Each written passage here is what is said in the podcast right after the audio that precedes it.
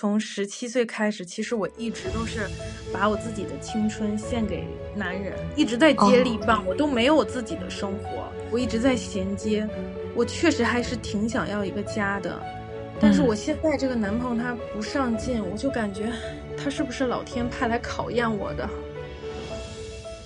喜马拉雅自制深夜陪伴谈话栏目，听你说，欢迎你的到来，人间冷暖。让我们抱团取暖。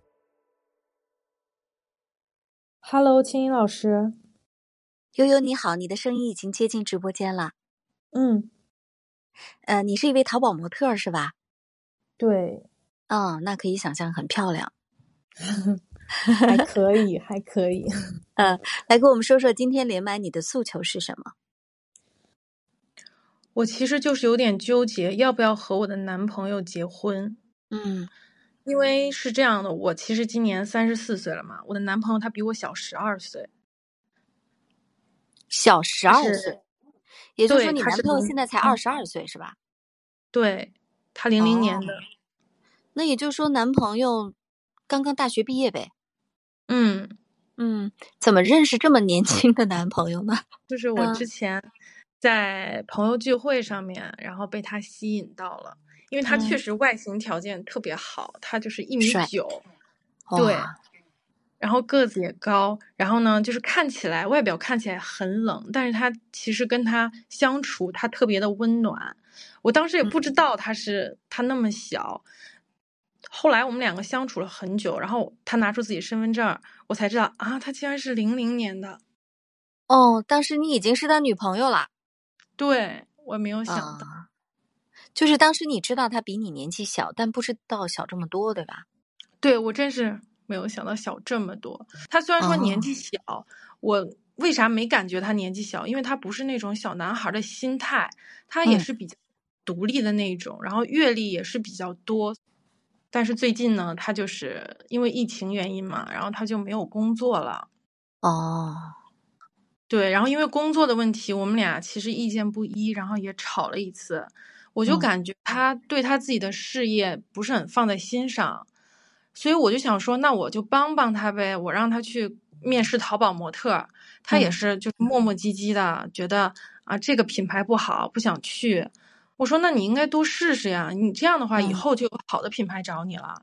然后我就是劝他好多次，他才不情不愿的去面试了。那肯定就是面试结果也不是很好，人家也没用他。嗯，他回来呢就跟我说，你看。我说我不用去吧，我就当时就觉得我真的很怕他没有这个上进心。他如果不进取的话呢，我就怕我们两个结婚的话，如果有了宝宝，那谁来承担这个经济问题呢？因为我不可能一直做淘宝模特。我如果有了宝宝之后，我的身材什么的肯定也是不行了。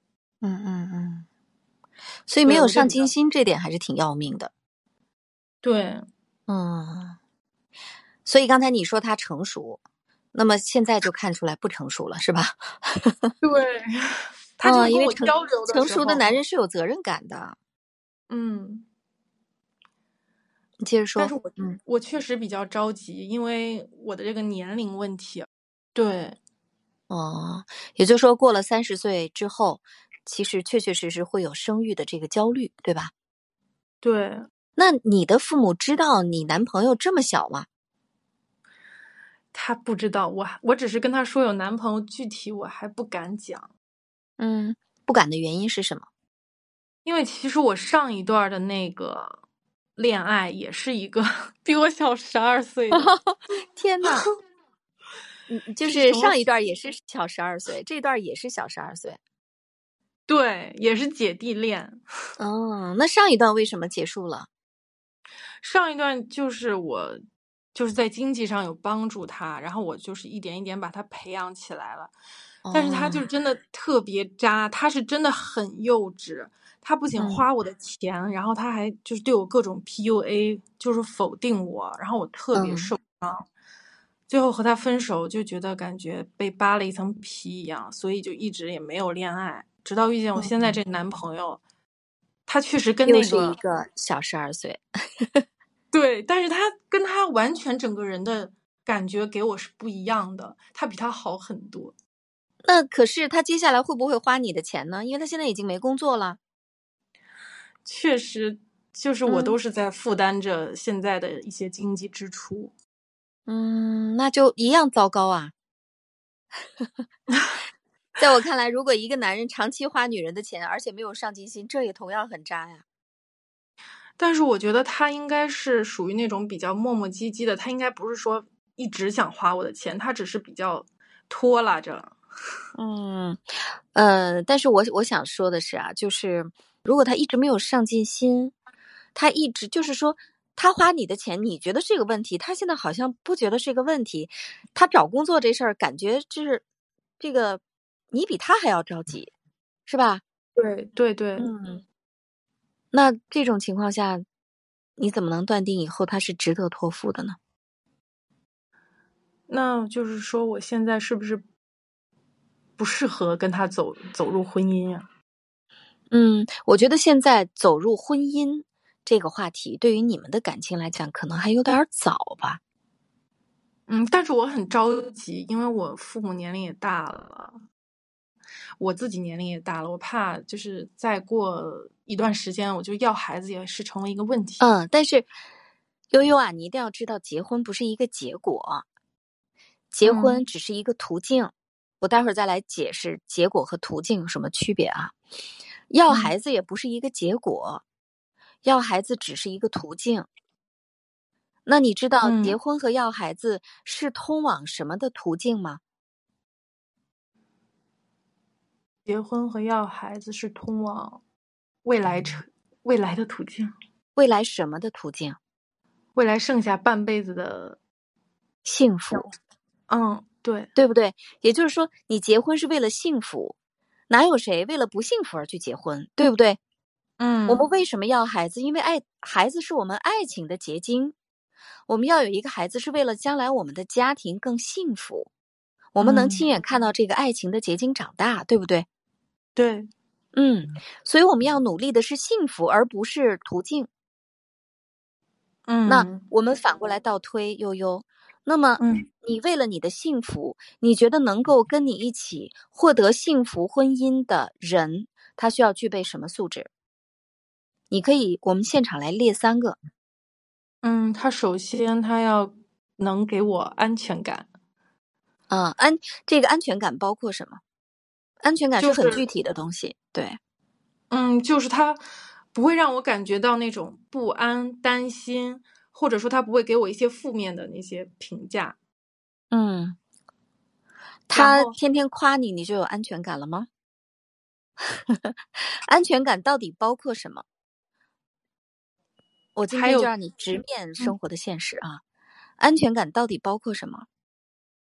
还有就是他的经济方面。对就是能养活我和孩子，并且给我们一个很好的未来，一个一个幸福的家庭。嗯，我觉得是不是养活这一点，咱们待会儿再讲啊。你需要去考量的是，首先你刚才说的很好，首先这个男人要给我安全感，安全感包括什么呢？安全感第一，包括至少他在经济上不拖累我。对。吧，这是第一点。第二点呢，这个男人的安全感取决于什么？取决于他是一个情绪很稳定的人，嗯，对吧？你说他不会给你负面评价，那就代表他不会对你乱发脾气啊、挑剔你啊、指责你啊、抱怨你，对不对？对。好，那我想告诉你的是，首先，你看现在这个男朋友啊，首先他现在呢不急着找工作。然后呢，花你的钱也没有觉得这有什么问题，还比较拖，这是你刚才自己讲的，对吧？他比较拖，那就代表他在能够满足你安全感的第一个条件上就打了折扣了。他将来是不是能够在经济上不拖累你，这咱们不知道，对不对？这是第一点。第二点，如果他长期的没有工作，而长期的你又催着他出去找工作，你们就会有矛盾。你们有矛盾，他还能够在你面前成为一个情绪稳定的、天天夸你的男人吗？这就又打问号了，是不是这样？嗯嗯，所以听上去现在离这个男朋友离结婚还远。嗯，确实是。好，那所以今天事实上你心里面很纠结的是，你就是很想结婚，对不对？对，想结婚，想有孩子，哈。女性过了三十岁都会有生育的焦虑，啊。那在这儿呢，我想给悠悠的建议是，你呢来描摹一个未来幸福合伙人的样子，然后呢剔除掉一些不切实际的幻想。然后照着幸福合伙人的标准，再来跟你现在的男朋友进行讨论，啊，在这儿呢，我并不是建议你马上跟他分手，因为他毕竟年纪很小，也可能过两天人家想清楚了，对吧？然后呢，他又有了他的新的工作机会，他又能表现的很好了。但是你要明确的告诉他，我跟你在一起是为了幸福。对不对？那么，我觉得将来我们两个人如果想要有幸福的婚姻，你需要做到的是什么？什么？什么？什么？那我可以给你时间，我们两个人一起努力来做到这些。你觉得怎么样？如果他认可，那么你是可以亲手把他培养成你的幸福合伙人的。但是如果他不认可，那就代表他已经不在你要结婚的讨论范围之内了。嗯。那下一步你再想，那你跟他的关系怎么办？你是说再恋爱几年再说，还是你接下来需要去寻找你的幸福合伙人？嗯，我明白了。好，那你最后对你的现在的这个感情，你自己再做一个总结吧。就是他年龄小，而且你上一段恋爱也年龄小，那你自己想想，你为什么总是喜欢找年龄小的？那么，在这过程当中，是不是有哪些自己一贯以来的模式是自己可以看见的？嗯，我感觉我之前的这个恋爱和我现在这个共同特点就是，都是我来去经济上占主导地位，都是我来去辅助他们，所以可能就导致我会找一些比我年纪小的男生来谈恋爱。嗯。也就是说，事实上，你是不是对？如果你身边有一个很强势的异性，嗯，或者说有一个跟你年纪相当的异性，嗯，你可能会觉得在关系当中你不太能够占据主动权。对，他们就是我感觉会比较油，会比较老老老道士的那种，就是我怕他们会。去让我感觉到精神焦虑啊、疲惫，嗯，所以我才喜，就是会和现在这个男朋友，我很喜欢他，是因为他就是很直接，我能明白他的小心思，他嗯。不会让我感觉到那么脆弱不安，嗯，所以你看，你刚才反复的提到不安，是吧？会说到很多跟安全感有关的话题，所以呢，说到底。你的婚姻能不能幸福，甚至你能不能结婚，取决于你是不是能够找到自己的安全感。如果你始终找不到安全感，老男人也不会让你有安全感，那么小弟弟也不会让你有安全感。嗯，那我我来告诉你，在心理学上，安全感来自于哪两个方面，好不好？嗯嗯，一个方面就是物质上的安全感，物质上的安全感是我们安全感的基本保障。是，哎，所以这是第一点。第二点呢，是情感上的安全感。情感上的安全感取决于你觉得这个人他确确实实非常的接纳你，非常的爱你，非常的顾及你的感受，而且他的情绪很稳定。他让你觉得跟他在一起，你是可以在他面前勇敢的做你自己，而不需要戴面具的。这是一种情感上的安全感，这两者是缺一不可的。嗯，所以当你能够找到一个在物质上和在情感上都给你安全感的人，那我们说这个关系可能就对了。所以听起来这是不是有难度？对，啊，好，那我再告诉你一个更简单的方法，好吗？让自己具备安全感。那么，你物质上的安全感其实给自己给的是足够的，所以呢，你需要去构建一个自己的情感上的安全感。什么意思呢？我们说，我们每个人的情感世界不是只有爱情，不是只有男人啊，你需要在你的情感世界当中，让你的亲情，让你的友情，甚至让你的异性的朋友，请注意是异性的朋友，不一定是男朋友啊，让你的朋友们多起来。嗯，这个时候你情感上的安全感就很足够了，也就是你有了一种可以自我照顾，可以自己给自己找快乐的这样的状态。对。那么最后一点就是你要足够的爱你自己，爱护你自己。当你爱你自己了，其实你在情感上的安全感就会越来越高。那当你在情感上的配得感逐渐提升，你就不会总是找这种，实话实说，除了外形，其他部分都不太配得上你的男生了。嗯，确实是。所以加油！而且呢，呃，我想说的是，也不是说这个男朋友就听完了今天的连麦，咱们就回去就不要了哈。他的可贵之处，恰恰是在于他有可塑性。嗯，所以你要去引导他，你要把你想要的标准，你想要的一种未来幸福的样子跟他分享。如果他也愿意跟你一起为此努力，那么你就跟他一起陪伴他成长，我觉得也没有问题。好的，谢谢老师，我明白 了。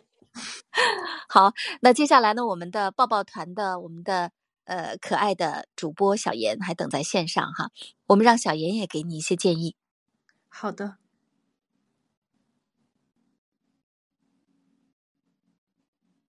哎，喂，小严你好，你好，秦老师。哎呀，我要被气死了。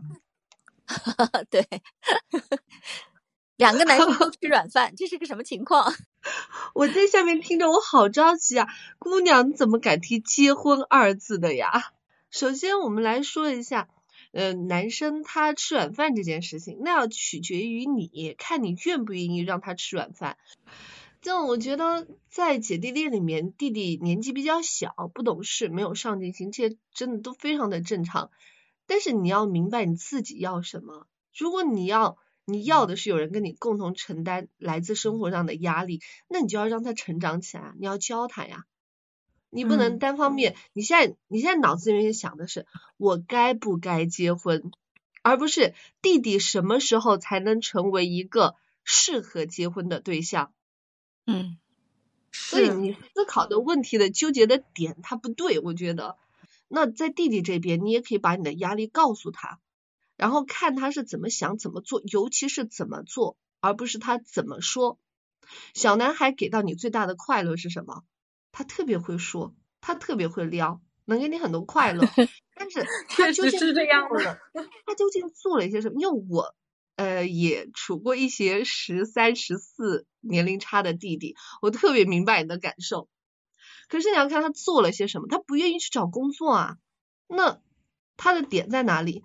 他是怎样能做到心安理得、磨磨唧唧不去找工作？因为他知道他明天还有饭吃，因为你会给他饭吃。你让他去大 街上，人家是软饭硬吃嘛。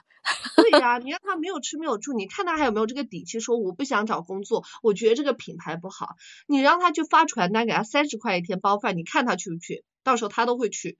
为什么？因为他没有钱了。生活就那么简单。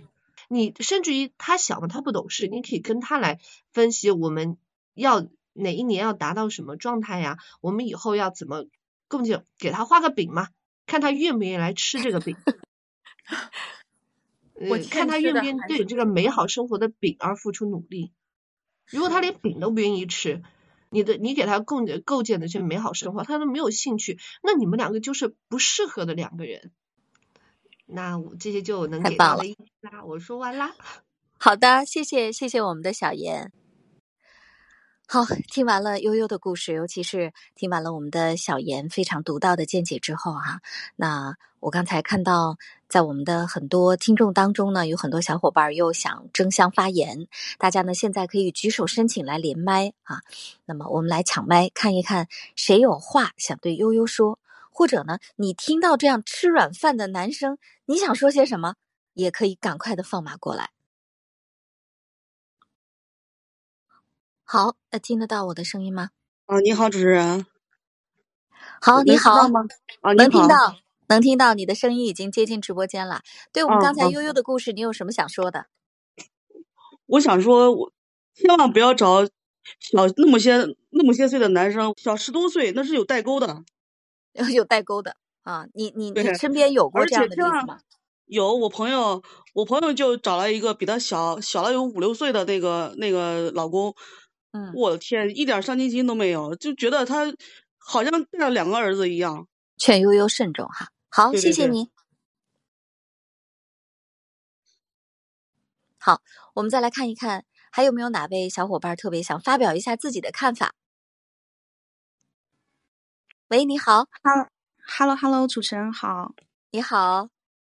我是不赞成刚刚那个小姐姐说的啊，就是啊，嗯，悠悠她既然找了一个就是小十多岁的一个男朋友，那她应该是嗯很享受这个弟弟的一个。